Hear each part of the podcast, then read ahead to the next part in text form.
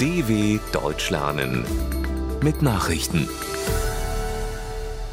Freitag, 17. Februar 2023.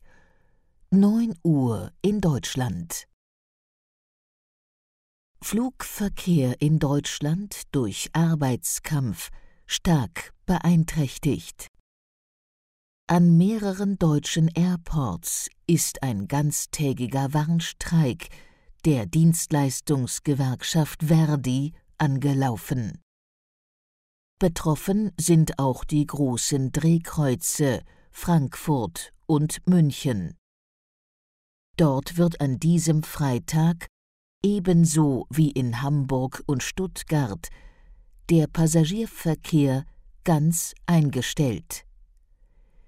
Insgesamt werden voraussichtlich mehr als 2300 Flüge ausfallen.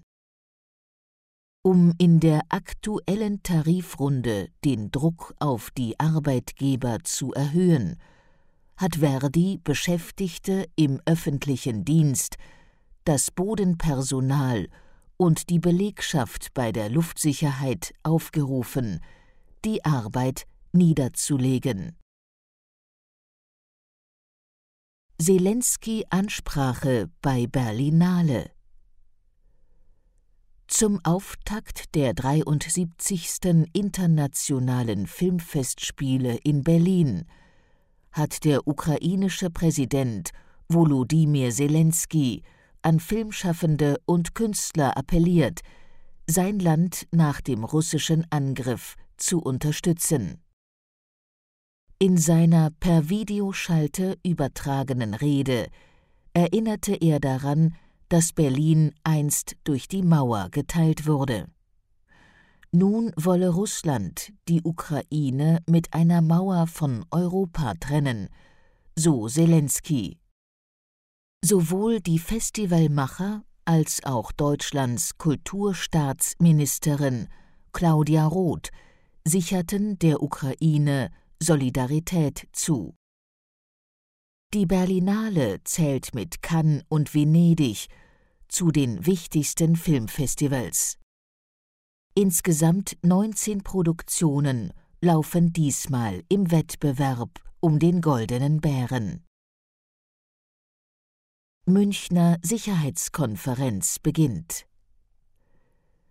Der russische Angriffskrieg gegen die Ukraine steht in diesem Jahr im Mittelpunkt der Münchner Sicherheitskonferenz. Eröffnet wird dieses wichtige diplomatische Treffen ebenfalls mit einer Videoansprache des ukrainischen Präsidenten. Nach Volodymyr Zelensky werden Deutschlands Kanzler Olaf Scholz und der französische Präsident Emmanuel Macron in der süddeutschen Metropole sprechen. Politiker und Experten aus 96 Ländern nehmen an der Münchner Sicherheitskonferenz teil, die bis Sonntag dauert. Die russische Führung ist erstmals seit mehr als 20 Jahren nicht eingeladen.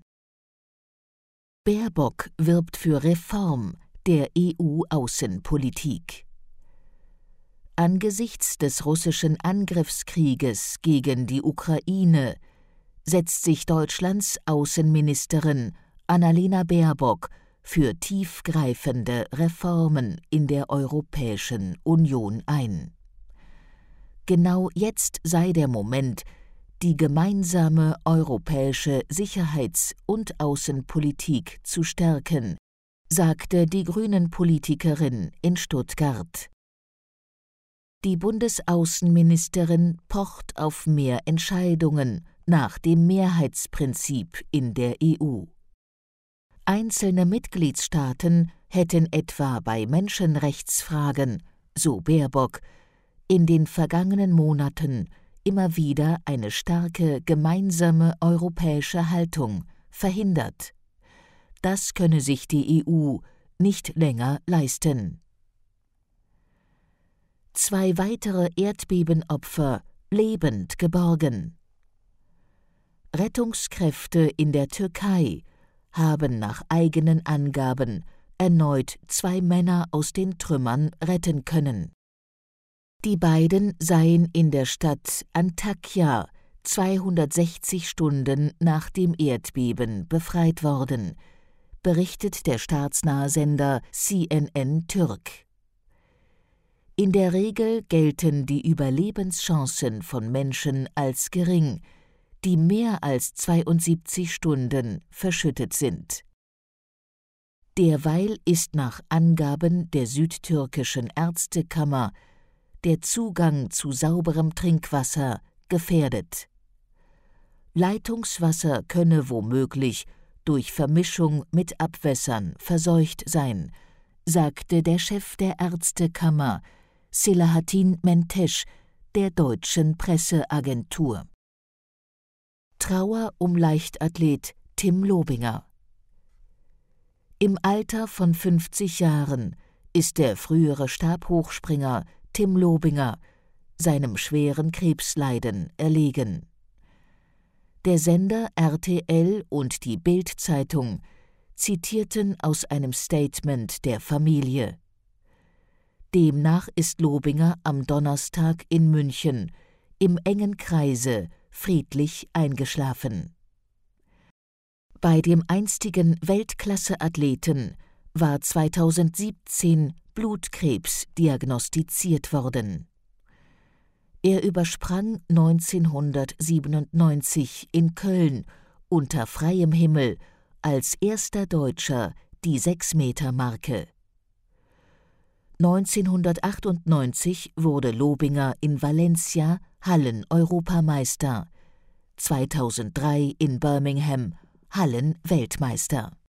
Soweit die Meldungen vom 17.02.2023. dw.com/langsame Nachrichten